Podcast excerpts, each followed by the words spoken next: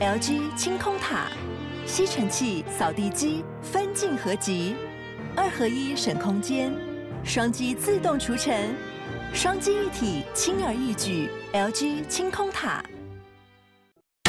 照顾你的身体，体贴你的心情，倾听你的生活难题。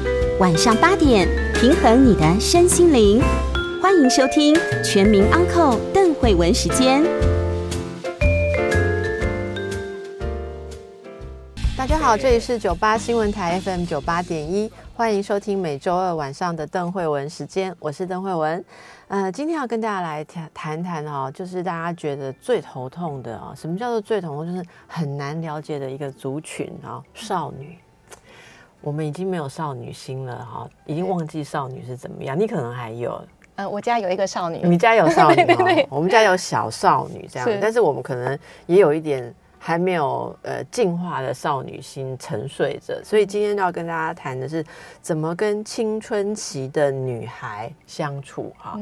那先介绍一下来宾，来宾是蓝莓妈咪，这是在呃网站上面你用的名字，对不对？对。然后大家可能我我觉得至少我。更知道她的本名叫许婷婷，是因为她翻译了很多日日文书、日本的绘本。尤其是大家如果呃很喜欢，像我们家非常喜欢一整个系列那个《吉竹生界》，就都是婷婷翻的嘛。对，没错没错。所以婷婷是日文。呃，日文系或者是在日本学习。对我是在这个日本的东京大学念博士班，嗯，然后在二零零八年回来台湾之后，成立了台湾第一个以日文绘本为主的亲子读书会。哦。所以后来就是帮我们引进了、介绍了很多很精彩的日文的绘本嘛。对，因为这个三彩出版社的邀约，所以才开始翻译。是，所以今天我们很开心可以请到蓝莓妈咪，我们谈的哦，主要就是如何跟孩子相处。特别今天是女孩的主题，那是因为我们其实有看到一本这样的书，这是三彩出版社出版的啊。那么它的中文书名叫做《呃青春期女孩的网络安全界限》啊。而不过呢，仔细看完这本书，它讲的不只是网络的事情，它包括整个女孩的人格、个性、哈人际关系、行为养成的时候，大人怎么样去帮助她，其实都有提到。所以今天我们就好好的来聊聊这个问题。我们今天有直播，如果有手边可以用呃手机、电脑。啊，上网的朋友或是 iPad，欢迎大家留言来跟我们一起讨论。那我们现场的话，那个呃，大直播有直播限定，所以我要每次都要跟来宾介绍一下。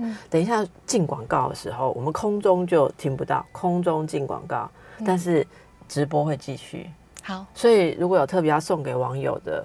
是送给你的粉丝的秘密的话，就可以直播限定。现在空中的朋友会说啊什么？所以你们要赶快看直播哈。是好，我们先来呃呃，请这个蓝莓妈咪你你看了这本书嘛？哦，是。呃，这里面提到的是现在的女孩很多在网络上面过生活，对，和生活里面很多网络的部分，有的父母连网络现在他们的社群网站、社群平台有哪些都不知道，对，所以他是从很基本的开始告诉你 Facebook 是什么，啊，我也只认得这个而已，到后面 IG 勉强有听过，是在台湾的呃少女们，她们用的也是。呃，就是脸书，然后 I G 还有 Line 很多，Line 对，没有其他的这些可能，他书里面写到推特，欧美比较多，欧美比较多，对，是。那么，诶，很多的爸妈都会说，哦，这里面写的，不管你们写什么方法啦，用在我家都没效啊。嗯，很多人都会说没有办法跟自己的孩子去定网络的界限，所以蓝莓妈你是怎么做的？然后你都建议大家怎么做这件事情？呃，因为我家有一个这个高一的青春期少女，她也是大概五六年级的时候，她的生日礼物就很想要有一只手机。但是智慧型手机。对，因为呃，我们住在竹北，然后竹北的很多小朋友补习，可能爸爸妈妈接送需要手机联络，说啊下课了要来接送。哦，传个 line 这样。对对对对对，所以他就很想要一个手机，但是呃，因为我都是自己带孩子，所以呢，我们就没有这方面的需求，我就没有给他手机。自己带孩子的意思是说你没有接。我自己接送，所以他没有不用告诉我说，呃，他已经下课，而且他没有补习。那所以其他人可能就是什么补习班去接的，他就要告诉你说我已经到了补习班或者这样子的需求。是，所以你觉得他没有需要？对，呃，第一方面是我觉得因为我自己带，然后他没有补习，所以没有用到手机的需求。然后第二个是他上了国中之后，几乎班上所有的同学每个人都有手机。对啊，班上二十八个就二十七个有手机，他就唯一没有手机的那一个。他要怎么生活下去？呃，因为我就给他一把一个我以前用过的不需要的手机，然后那个手机已经没有门号，可是在家里可以连接 WiFi，那他可以听音乐啦，或者是跟同学联络，可以查一些资讯。对，但是就是在家里的 WiFi 的环境使用下，就是透过呃我们，因为他因为是我的门号，所以他传了什么讯息，我的手机是看得到的。哦，那他愿意这样妈妈这样子的协助？对。他因为他没有手机，然后他也没有要做什么坏事，他算是挺自律的孩子。但是因为别人有，他就想要有。哎，那这个其实就已经跟一般人已经有了不同的成品质的差异了。因为一般可能会很多小朋友不愿意接受你这样子的，别人想要他就要。对对对对，所以。您是怎么样跟女儿可以培养到有这样子的关系，然后她愿意接受妈妈给她这个良性的建议跟良性的界限呢？呃，因为我没有完全禁止她使用网络。他是可以使用网络的，从小是可以，他可以用网络。是，然后在他们国小的时候，我有个女儿跟一个儿子，所以我在他们国小的时候就帮他们设了脸书。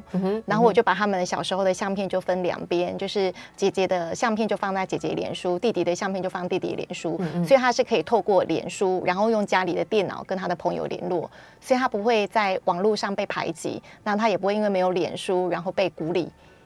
它完全是正常可以使用，它只是没有那一只可以带出去跟人家用来用去的手机。是，它在家里电脑是都可以用的。哦，对，所以这个算是教育非常顺利跟成功。嗯，因为我知道一旦给他了，要拿回来就很难，而且他在国小更难控制。所以我就是慢慢慢慢一点一点的给。是，那么现在其实网络上面哦。有很多很复杂的事情，可能爸妈没有了解。那一般少男少女他们在网络上都做些什么事？网络是用来做什么的？呃，譬如说，他们都会说打屁啦。哈啦啦，但是就是没有营养的话，就一来一句，一来一句，然后就觉得自己获得了认同感，或者是呃，觉得自己有很多赞，好像增加了很多粉丝。那在爸爸妈妈看来，好像是觉得没有意义的事，但是在小朋友来讲，会就觉得好像呃，他有很多朋友。爸爸妈妈认为增加很多粉丝没有意义哦。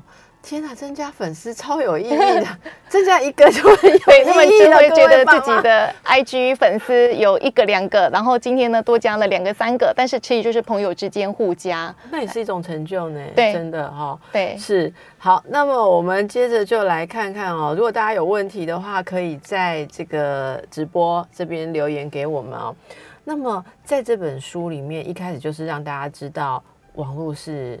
你大概你的孩子一定避免不了使用的东西，然后他有请爸妈就是去呃看一下，说孩子们用网络可以做些什么嘛？像像刚刚讲的，可能跟朋友社交的需求，对，还有学校的联络，对，也有查资料嘛，对不对？或是呃，你刚刚说听音乐啦这些，所以其实是。以以这个蓝莓妈咪的做法是不需要禁止他们使用，那你会建议大家如何跟孩子协调，或者说不同阶段的孩子，呃，你有些什么样的经验跟建议？好，例如要设设定限定时间吗？书里面有写到那个。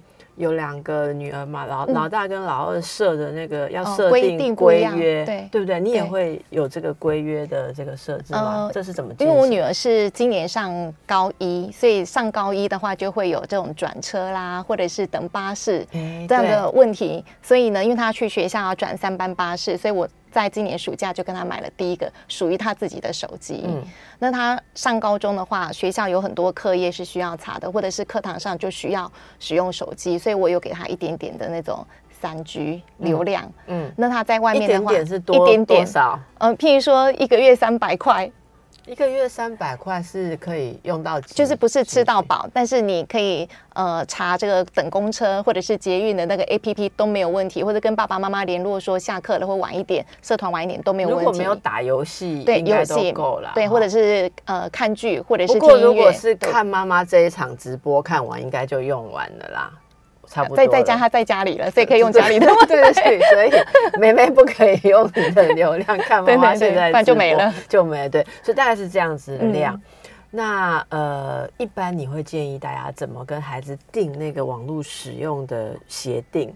呃，如果是他在外面的话，就流量可以小一点，他就不会在外面乱来。嗯那如果在家里的话，譬如说最基本的就是功课写完才可以用。才可以用，因为这是最基本的嘛。如果功课没有写完，一直打电动或者是一直玩手机，妈妈会焦虑嘛，这样子整个家庭会陷入一种负面的亲子关系的循环嘛。是，所以最基本的就是把作业写完。嗯那有的人可能会规定说，譬如说九点前写完，可以玩十分钟，或者是呃二十分钟，或者是有的会用分数来奖励，就看各个家庭的这个状况。那因为我学校多考一分，网络就可以多玩一一分分钟，也也可以，有一个比例换有一个比例对对对对对是，对。嗯。那因为我家是比较自律的孩子，所以我是完全没有这样子控制他。这个书里面还有提到什么？呃，比方睡觉的时候啊，哦对对对那个充电三 C 产品不可以带进睡寝室，是不可以带进睡房，要放在客厅或是楼下充电，这样。你们家也会这样做吗？呃不可以带进去睡觉因为我们。家是只有那个 WiFi 的话是在客厅，所以他在自己的房间里面呢是其实是收不到什么 WiFi 的。哦，你这妈妈也太有心机了吧？就是设置的这么好，就是那但是大家都要配合，对不对？如果因为你如果要让环境这样子的话，嗯你们你大人也没有办法期待说走到哪里都有 WiFi，所以大人也要大人就有吃到饱的三哇，啊。大人就能吃到饱的三句，这样有算是符合书中说的这个以身以身作则吗？以身作则就是，譬如说在家里的时候，呃，爸爸妈妈不要一直把手机拿出来，要多看书嘛。或者是吃饭的时候，家里有亲子关系的时候就要经营，不是一直把手机拿出来。就与其与其嘴巴说呃不要只玩手机，但是我们要以自己行动，然后当这个孩子的行为的这个楷模，就是沟通的时候就沟通，或者是放下手边的工作，听孩子说话，关注他。是，对，所以大家可以看到，其实大部分，其实我这个问题访过不止一位妈妈来宾，大概我我想他们在家里面都有跟孩子定规范，然后每一次大家都会有那个问题啦，哈，就是对。说，呃呀，像这边有有来宾提到说，爸妈要抛抛除自己的认知与成见，孩子的世界要接纳关怀，而不是控制啊、这个讲得非常的有道理。那么，呃，会不会有时候你有看过一些家长朋友，他想要用一样的方法，可是他的孩子会抗拒？有有很多，但是呃，我觉得我们要就像刚刚这位家长说的，我们要放下过去我们成长的那种想要完全掌控孩子那样的心态，还有面对这种网络时代无知的这样的恐惧，然后放下恐惧之后，然后去了解孩子如何使用网络，或者是用他哪些社群媒体，了解了之后，就像书上讲到知己知彼，百战百胜。了解了之后，知道他怎么交朋友，那我们就可以告诉他，在网络上，譬如说你要发一些相片，或者是发一些文章，不要在自己情绪高涨的时候，或者是呃，不要把自己一些内在的情绪暴露出来。我们仔细的来讲一些这些保护了啊。是你刚刚提到的是照片，是照片。呃，什么叫做在情绪高昂的时候冲动发照片？哪些照片可以发，哪些照片不能发？嗯、譬如说穿着学校制服的相片就不适合发嘛。哦，穿着因为这样会知道你是什么学对，校，或者学校，或者是有这个学号的，或者是体育服装，大家都看得出来嘛。是对那就是名字加上学号加上什么学校都被人家知道尤其是女生比较容易，可能会有一些男生啦会私讯他啦，会打电话给他，这样就比较危险。有学号跟名字，人家就会比较会私讯，为什么？有有学号跟名字就知道，譬如说你上哪个学校，然后在哪边出没，万一被拦截的话，就会比较危险。是是怕那个真的被面对面的拦截吗？对对，也也是会怕这样的事情。呀呀呀！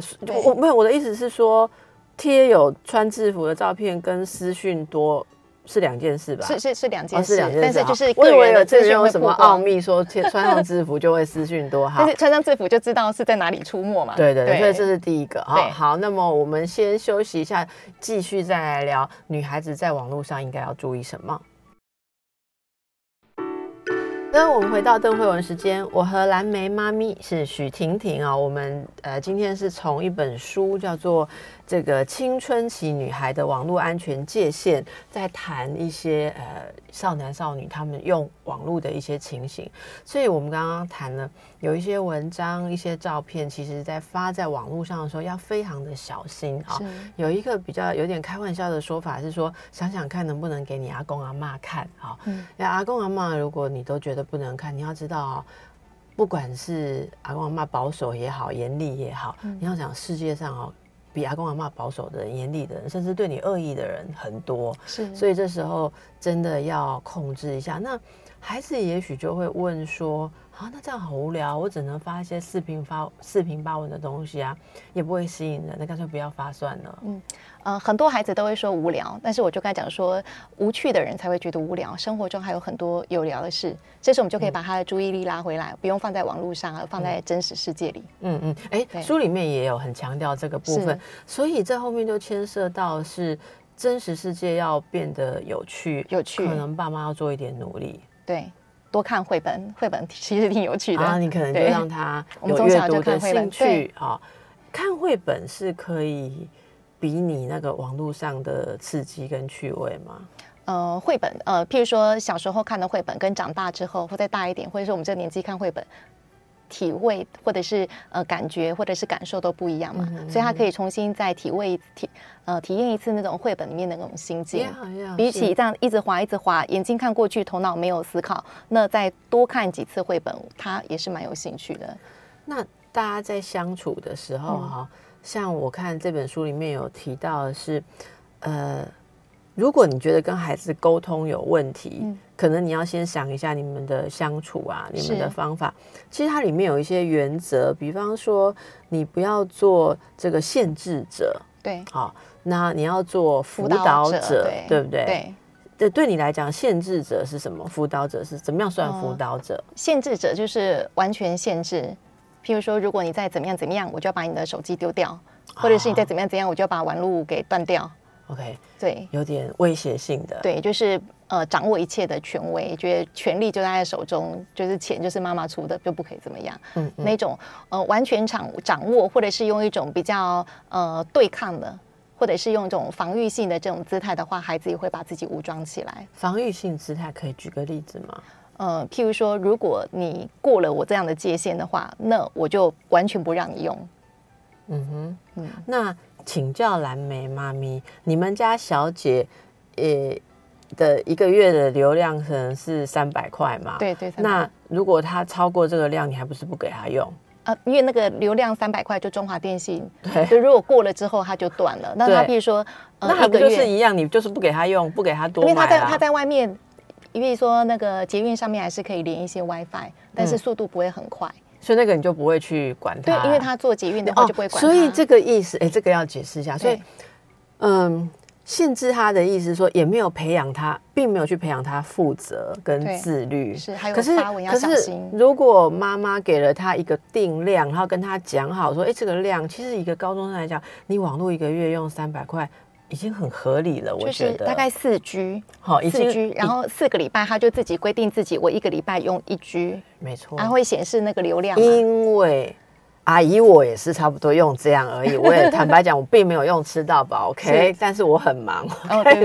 对，也是够用，因为大部分都有 WiFi，是，所以我刚刚要解释的是说，限制是呃，你并没有教他自律。你可能就跟他说：“你如果超过了我的界限，我就不给你，我就剥夺你，这叫限制。”可是大家如果仔细听听刚刚呃，比方蓝莓妈咪的做法，你如果跟孩子讲好一个定额的量，那他就是自己负责。超过这个量，你也不会打他，也不会骂他，也不会拿掉他的手机。可是他自己上网不方便，速度慢，要去找呃 WiFi，所以他就会学会一个礼拜用一 G，一个这他的自律性就出来。所以这是很多父母可能要去。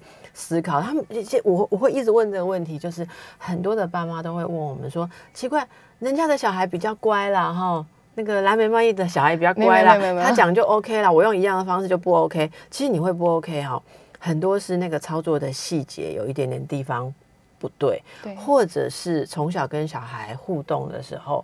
你就没有让他有这个自律，或者是他跟你的关系一直是是在一个对抗的状态。好，这是会比较为什么我们老是会羡慕人家很有效了哦。好，然后哎，有人来看蓝莓妈咪啊，对，来看蓝莓妈咪还可以问问题哦，哈，哎，你还可以问问题，你的粉丝来了，好，OK，是，那么我我呃，我可以问一下这个对。妈咪，你那个写了很多章的那个笔记啊，对对对，所以你是想要跟大家讲什么？先我让你讲，第一页讲到了没有？呃，没有没有，我没有没有什么特别的笔记，就是我有一一些数据，譬如说，呃，我觉得特别有意思的是，刚刚这个书本里面呢有提到说，呃，很多父母呢认为是青少年跟他们相处的时候呢，有八成是在操作手机，八成。对，八成就是分心。我我觉得大人跟我相处的时候有九成在操作手机。那我觉得特别有意思的是，这个青少年呢，有四成认为父母跟他们相处的时候呢，也在操作手机。哎对啊我觉得特别有意思的是真这个，是是，所以当刚刚提到，就是自己也要克服你对三 C 的成瘾啦，对哈，对三 C 成瘾。然后接着我说这本书不只是网络，它就有提到，哦哦，网络还没讲完，有一是个我们还没提到，可不可以跟网络上面的人来往、交友，甚至见面？你会怎么样建哦议有有青春期女孩的像家长？最近好像九月跟十月连番发生了这个高雄的高中生，然后被塞在这个竹东一个民宅的天花板里嗯面，非常大的新闻事件。然后这个礼拜也发生了这个台中的高中生跟网友四天没有回来，最后全裸在床上被发现。对，对，我就觉得。就是我刚开始，因为自己的女儿是算是自律的，我认为她可能不会发生这种事情。但是暑假读了这本书之后，我就开始意识到，可能在爸爸妈妈不晓得的情况下，也许会发生这样的事情。嗯所以，如果我看到这样的新闻的话呢，我就会把链接给他，或者是截图给他，然后耳提面命提醒他不可以跟网友见面。所以他是不可以跟网友见面的。哎，如果他要跟谁见面，要跟让爸爸妈妈知道。但是他的，因为他是念女校，所以不会有一些男生突然出现要约他什么之类的。那念男校的人怎么办？不是男男男，男男女合校的人怎么办？男女男女合校的话，呃，譬如说班上有男同学，但是如果是网友班上男同学之外的男网友的话，妈妈可能就要小心提防。所以这一派这样子这一派的说法就是说，呃，知道他的来历，例如是是我班上的男生同学对要约，如果要约有正当理由或者是怎么样，是比较怎么说比较有可能可以是，可以进行。呃，如果是学校或者是校际，比如说像社团，像我女儿是参加国乐社，然后她会她女校她会去建中练国乐，那她就 OK。如果有真其他的，的以为那样练都是只有在练乐器吗？哎，她会拍琵琶或者是古筝的相片给我看，或者是他跟同学去看电影，他跟谁一起吃饭，然后吃饭那个汉堡啦什么拍给我看，还有电影的票根也会给我看，所以我就 相信，就是我是信任孩子的啦。嗯，我们以前高中的时候，那明白你高中有参加社团吗？有啊，那你有去男校练习吗？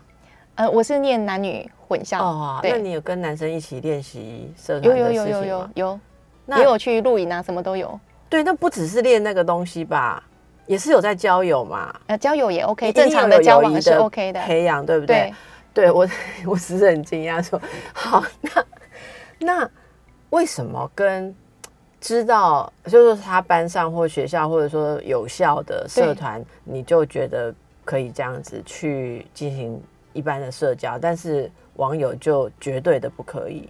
呃，也不是说绝对的不可以哦。他如果他我女儿是喜欢弹古琴，然后他喜欢绘本，喜欢日文。那如果有共同兴趣的朋友，然后一起培养兴趣，或者是一些一起切磋这古琴方面的这个机，我觉得是 OK 的。哦，所以就不是像你刚刚讲的网友通通如果是来历不明的，譬如说他 PO 了自己的相片，然后就来了来历不明的这种男网友的话，我就觉得不太妥那当。来历明的男网友可以吗？呃，譬如说让父母知道是谁，然后其实我觉得这个如果细节讲，我觉得对细节讲就是说，呃，他今天网络上有，妈，我最近网络上有跟一个喜欢乐器的国乐的嗯国国乐嘛，是对对对，的男生在聊，他叫小 P。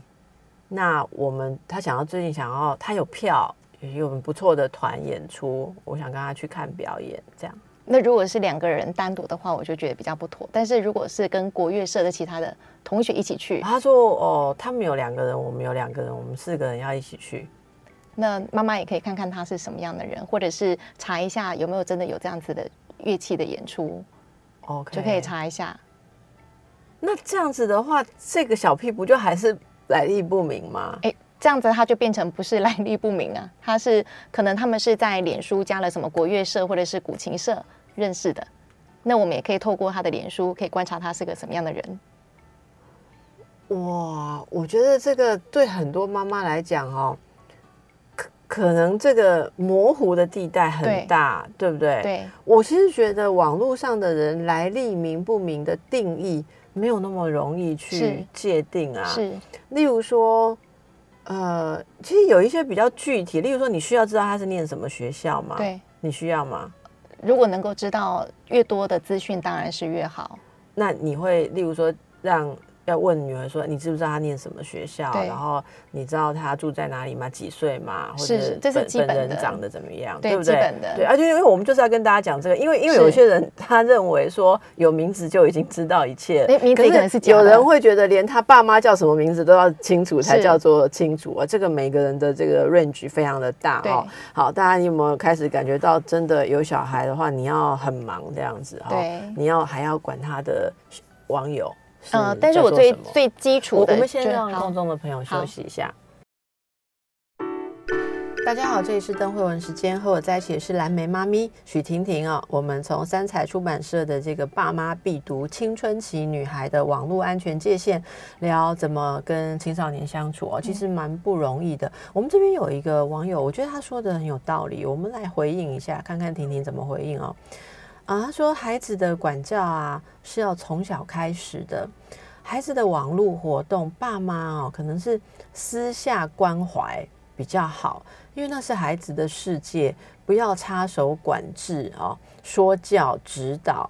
那会导致孩子没有面子哦，那是不是这样？没有面子的话，可能那个更不容易扮演协助者的角色。对，因为如果在网络上对他直接的说教，或者是呃执行严格的管控，通常的话亲子关系会越来越不好。那到了青春期之后呢，想要对他呃，譬如说要定定网络的安全界限，通常也会失败。嗯，通常如果孩子你能够呃跟他协调网络上的事情，应该代表着你们家里其他的事情也可以协调了。好，可以好如果其他的事情没有协调，你光是要去管他网络，那是不可能的。是好，那这就我谈到这书里面后面很重要的一些部分哦。嗯我我觉得这里有一个概念蛮好的，他说到家庭论坛。这样子的方式啊、对听听家里有类似这样子的做法吗，或者在孩子多大？其实家庭论坛就是好像我们现在大家一个论坛，我跟婷婷同在论坛哦，那是家里面有固定的时间，让够大的孩子也可以参与讨论事情。那这些事情可以是说，呃，讨论哦。姐姐的零用钱可不可以增加？哦，因为在呃放学回家的路上需要买点零食，或者讨论说，呃，十五岁生日的时候可不可以穿耳洞，或者讨论可不可以多申请一申请一个什么网络的什么东西的账户，这个都可以当做论坛的主题啊。是你觉得这个方法怎么样？我觉得也挺不错的，但是我们家并不是围着餐桌或者是书桌一起开一个论坛，没有那么知识。我们通常都是在车上全家一起出去吃饭的时候，因为在车上啊，就是、那就是很有机会嘛，就是全家一定都在一起嘛，对对然后在车上也不会划手机，是就会共同专注于一个话题，然后在比较狭小的空间，那亲子的感情或者是关系比较紧密，我们就会说，呃，譬如说弟弟呢，他去国中，他只要坐一班公车，然后姐姐到高中要坐三班，所以姐姐的零用钱就比较多一点。有个道理就是对，或者是说，呃，譬如说，呃，要去看电影可以另外申请，或者是要去音乐会可以另外申请。嗯嗯但是呢，一个月就是固定的，譬如说弟弟就是呃七百五，然后姐姐就是 一千块的零用钱。是对，那你要譬如说你的零可以私下借贷嘛，哈。呃，他们会一起去买手机壳，然后弟弟帮他付钱之后呢，姐姐再给他，就是他们会一起做一些事。嗯嗯，对，然后呃，固定的零用钱里面，他可以买他的文具啊、零食，那比较大的就可以另外讲。比如说他想要买蓝牙耳机，他可以另外讲。是我用到蓝牙耳机哦，我举例而已啊。所以妈妈也是很慷慨哦。那你觉得家庭论坛对小孩子的这个性格或者是他的自我的表达养成有什么样帮助吗？是，呃，因为我自己也是用手机工作的人，所以如果在家里呢，譬如说我在煮饭，他跟我讲，也许声音很吵，我就没有听到。所以在家里这种，呃，譬如说在车上这样的家庭论坛，就是也让我自己放下手机，听孩子说话。OK，充足的注意力，对，关怀注意力，对，是。那呃，他们从小就是他们讲话我就听，那我就全神贯注的听，因为从小如果不听孩子讲话，长大之后他就他可能不会跟你讲话，对，他不跟你讲话，他也不听你讲，是。互相的，对，就是对我来讲话也是一种学习，或者是呃日常生活中可能我用手机的机会比较多，就强迫自己呢放下手边的工作，或者是放下手中的手机，听孩子讲话。OK，有没有什么特别的技巧，就是会可以让啊孩子他更能够培养呃大家就家长希望的性格？像书里面他很看重领袖是的能力，是你比较看重的是什么？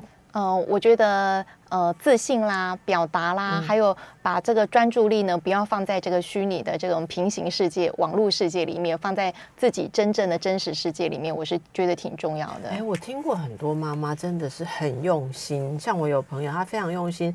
呃，让孩子的真实世界是非常的有趣。是，哦如果当真实世界非常有趣的话，你看得到、摸得到的东西，或者真实人际的相处，可以非常的丰富。真的，网络就只是一个工具而已，它只是为了丰富你真实世界的生活，不然就会反过来。对，那这个是，我们来看看大家哦，这边有人提到说，高压式的管教很危险。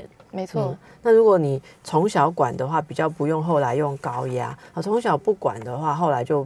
只能用，只能用高压，对对对。好，那么我现在可以这个进到婷婷你的第二页纸是写 因为我每次看到来宾写笔记的时候，我都很怕没有时间让他讲话，就好像孩子准备了很好的东西，那个画画要给妈妈看，然后他有时候回来学校拿一叠，你知道吗？然后我们很忙，我们就看一下第一页，说哦南瓜，嗯，今天南瓜很可爱哦，快要万圣节，然后你走过去做事，回来他那边生气，晚上不跟你讲话，因为后面还有三页有。各式各样的鬼，还有他的扮装计划，就给没有给他翻到下面。所以，所以您的呃，我我的笔记本纯粹是因为从这个三彩出版社接到这种重责大任，然后我又重新呢把这个书重新看了一次，做了一点笔记。那先跟我们介绍一下 那个我们还没有聊到部分，好不好？呃，譬如说书里面呢有讲到这个家庭的这个使命宣言，我觉得这还不错。家庭的使命宣言，对，然后跟孩子呢讲这个家庭的这个历史、家族的历史。哇，对，一般爸爸妈妈可能不会跟孩子说你的祖先是从哪里来的。然后我们的除非非常显赫或非常糟糕，有可能 是是。那我们就会呃，因为我们在两三年前的这个暑假就带着孩子回去这个福建。那因为我的老家是在泉州，我先生是漳州，刚好就是在。住在厦门，就是两方都可以去的地方，一个北边，一个南边。是。那我先生他是姓蓝，然后住在南头，他们的祖先是跟郑成功过来的。哇。对，所以他就会说，呃，他们就是会讲到这方面的反清复明的历史啦，跟台湾的历史。那我的祖先的话是姓施，施琅。是啦，就是不是？那你们的祖先都很显赫啊，当然可以讲。所以我就会，我们就市井小民要讲什么？哎，就可以讲阿公阿妈。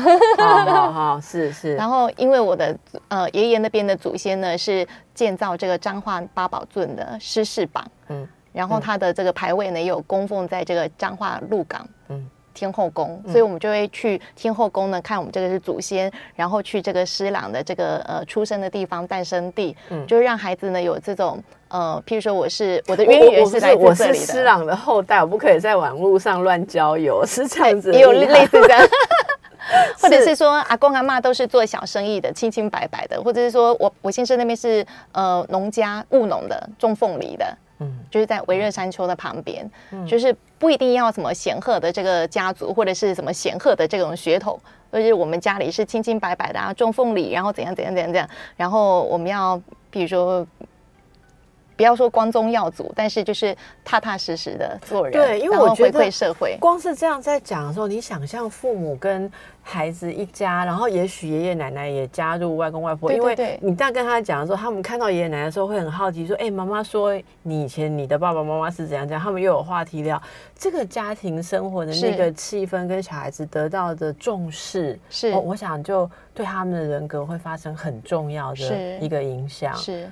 就是呃，让他们知道他们从哪里来的。嗯，那譬如说呃，看待这个历史的部分感觉不一样，或者是以现在的这种社会的情势来讲的话，他知道自己是处于在什么样的情况之下。是，我觉得这方面还不错。你让他是呃有有一个扎根的感觉，他他。自然可以发展他自己，因为现在很多孩子在网络里面沉迷，是他们那种认同很虚自己定位啊，对定位跟认同非常的空虚啊。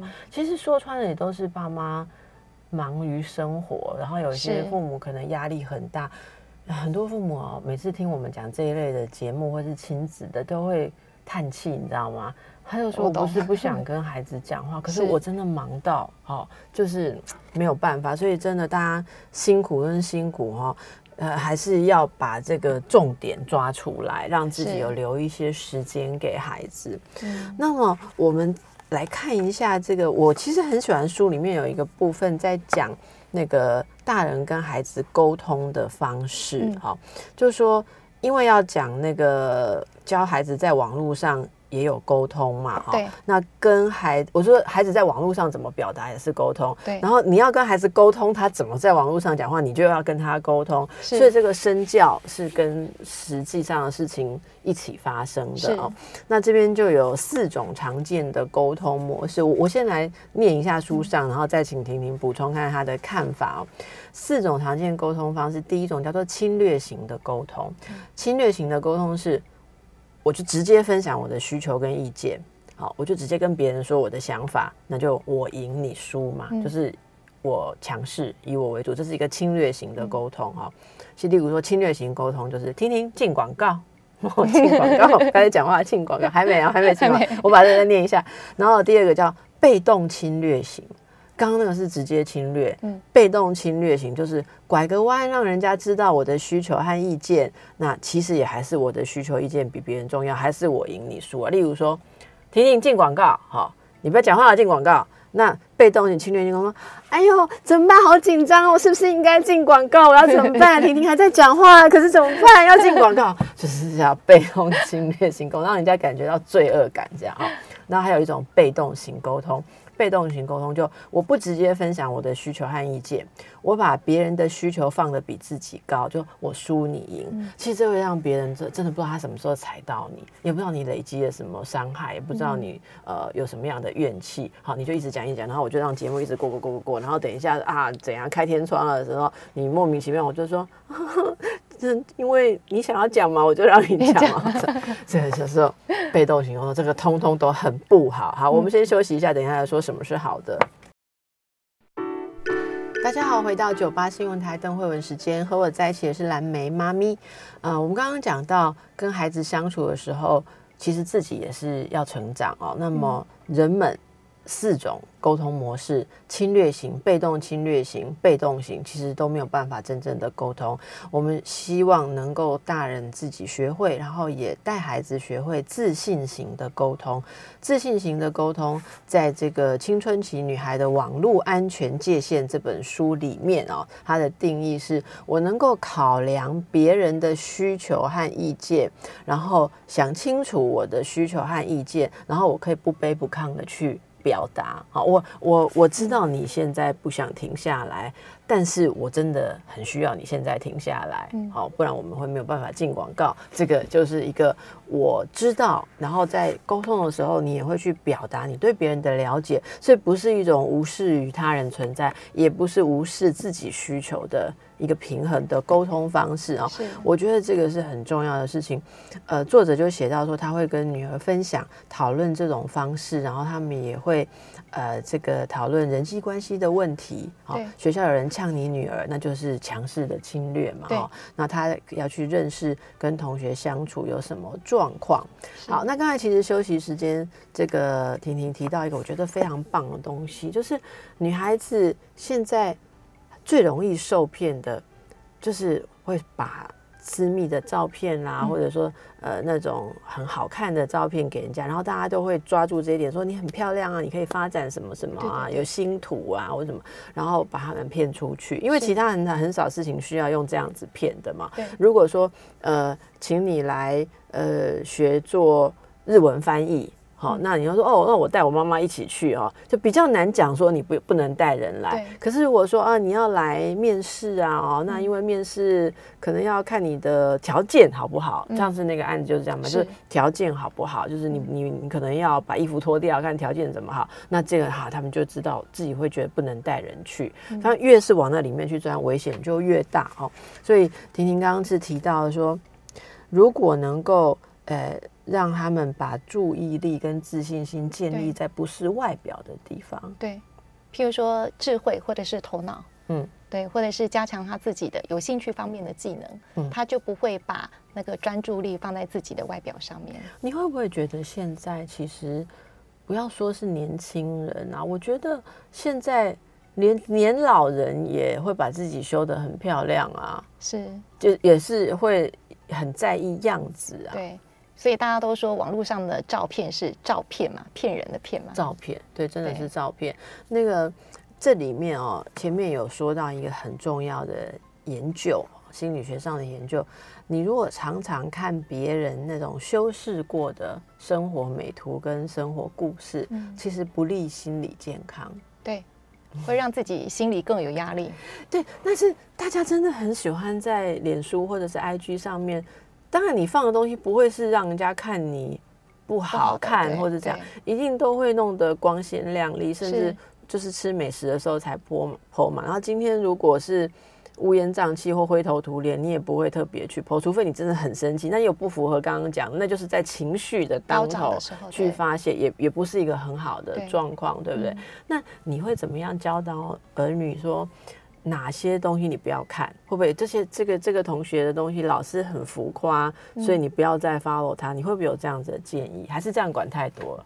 呃，譬如说，我会跟孩子讲说，不要在脸书或者是公开的这个社群媒体讲跟政治有关的。嗯，对我先生也是这样一直告诫我，就是我们有政治倾向，但是我们不讲出来，嗯或者是一些情绪性的字眼绝对不讲。嗯然后还有譬如说，呃，认为一些影片或者是一些自己的相片已经锁了私密的隐私权，但是呢，网络上是没有绝对的私密，没有绝对的还是会被看到。不要想说你可以锁住什么。，对，那看别人呢？我我刚才意思是说，是有没有什么别人的东西，你会叫他不要不要发了，或不要跟这个人做网络上的朋友，因为看到他的东西会影响你的心情的。嗯，如果是这个人常常讲话，比如都是三字经，那我们就少看嘛，嗯或者是发一些比较呃暴力的，所以你说的这些是负面的，对对？负面的，你你你不会因为他有一个同学连友，他老是发这个浓妆艳抹的照片，你叫他推叫他呃，因为这个浓妆艳抹可能不是那个孩子本身浓妆艳抹，是用修图的，嗯，对，那如果孩子看到受到影响呢？这个我觉得没有关系，哎，他只是把他自己的相片，譬如说变成猫脸，或者是变成兔子脸，呃，不是，我说的是，是例如说，有些家长他会跟孩子谈，对然后会跟他说，因为孩子会每次看了一些某一些人 PO 的东西之后，会心情不好。呃，例如前两天，前两天就有人已经买那个 iPhone 十几啊，哦，然后对对那个十二十二嘛，对，出来的，然后对我们没有业配，OK，我真的没有拿到任何的业配，但是反正你现在也买不到。那总而言之，就就买了 iPhone 十二，然后他的孩子看到就心情不好。嗯那那个同学就是呃。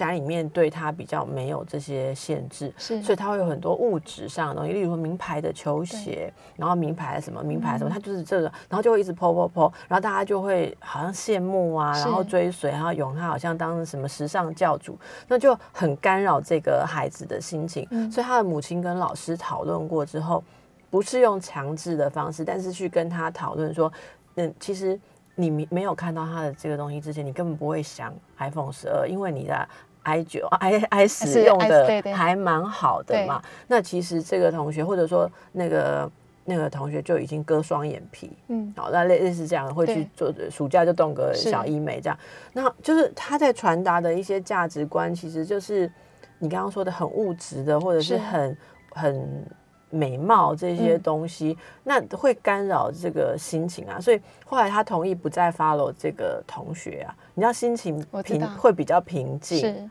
会你会不会跟儿女做这样子的辅导跟讨论？嗯，因为不管是青春期的孩子，或者是像我们这种年纪，就是每个人会追寻追寻的那种物欲的程度不一样，但是我觉得没有必要去羡慕，不，不没有必要在哦一小、开开始小时候就把它保护的好好的，是他可以去多多的接触他。可以接触，可是你要培养他思辨的对能力啦。好对他要能够选择说这个是好的，我们看。那他如果觉得不好，他就眼睛就不要看，对而不是爸爸妈妈去把它当做这个温室里面的花朵，把它保护起来。包起来，不要让他看到不好的东西。对他都可以看。所以无论如何，其实归根究底，还是要花时间、耐心的去看看你的孩子处在什么样的状态啦。是哦然后有人写说：“哎，你现在收回，可是我已经看到 有一位有位网友他对写了一个讯息，但是他收回，但是我已经看到。对啦，大家当然都希望修图漂亮嘛，哈。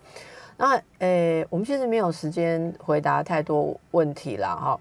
呃，其实大家可以好好去看看这书里面，特别我觉得关于那个领导，好、领哦领导导能力，能力他怎么样成为自己的主人这件事情，其实是需要好好的去培养。是好、那另外，我想很多时候帮助小孩认识自己的情绪，这是这书里面最后一章的部分。思维警察嘛，嗯，很多人其实不知道自己在想什么，他为什么会有这样子的反应、这样子的感受。可是如果能够帮助他们有一个自觉，对那很多事情他就会打开一个思考的能力。好，好，那么我们要先跟呃节目空中的朋友说再会啊、谢谢今天蓝莓妈咪来跟我们讨论。